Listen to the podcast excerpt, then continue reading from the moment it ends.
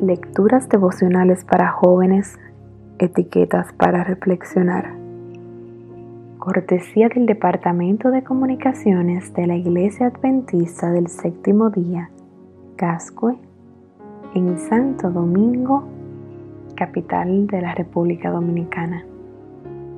En la voz de Maciel Jiménez. Hoy, 10 de abril de 2021, el tamborileo de los conejos. En Proverbios capítulo 30, versículo 26, leemos. Los conejos, pueblo nada esforzado, y ponen su casa en la piedra. Nos encontramos una vez más ante uno de los animalitos que han servido de inspiración para muchos dibujos animados o cuentos infantiles. Quizá no son tan admirables como las hormigas por sus hábitos, aunque la construcción de sus madrigueras y su forma de reproducción pueden resultar bastante peculiares. Hay un rasgo que los caracteriza. Golpean sus patas y lo hacen por diversos motivos. Pueden estar advirtiendo a los demás de que hay peligro, expresando su frustración o ira o sencillamente para jugar un rato. Los seres humanos demostramos nuestras necesidades y nuestro amor de formas diferentes también. Gary Chapman habla sobre los cinco lenguajes del amor.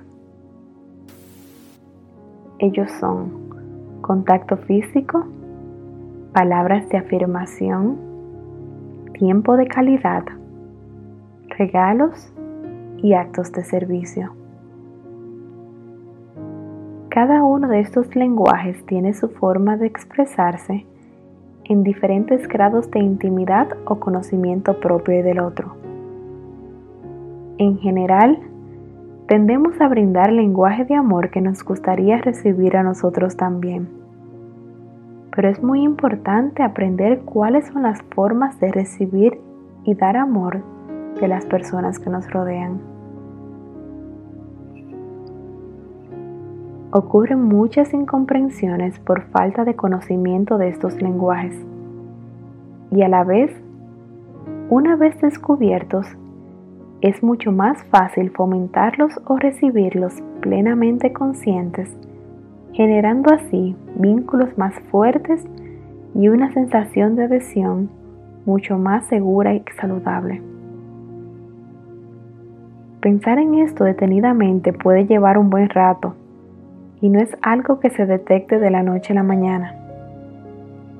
Tampoco será fácil poner absolutamente todo en práctica de una vez. Ojalá las cosas fueran tan sencillas. Los seres humanos somos muy complejos, pero así nos creó Dios y en esa complejidad se encuentran infinitas oportunidades de amar y ser amados. Kiki fue nuestra mascota durante unos meses cortos. Era un conejo blanco, de ojos rojos y pelaje sedoso. Murió atacado por un gato. En nuestra corta experiencia tratando con esa especie, no estábamos al tanto de las amenazas que corría o del estrés que agitaba su corazón cada vez que un felino se paseaba por nuestro patio. No supimos tratarlo ni entenderlo. Y pienso que, aunque el ejemplo sea exagerado, muchas veces nuestras relaciones pueden correr peligro si no dedicamos tiempo a conocernos más, entendernos más y amarnos más. Hoy es un buen día para ejercitar el amor, ese rasgo hermoso que define a Dios.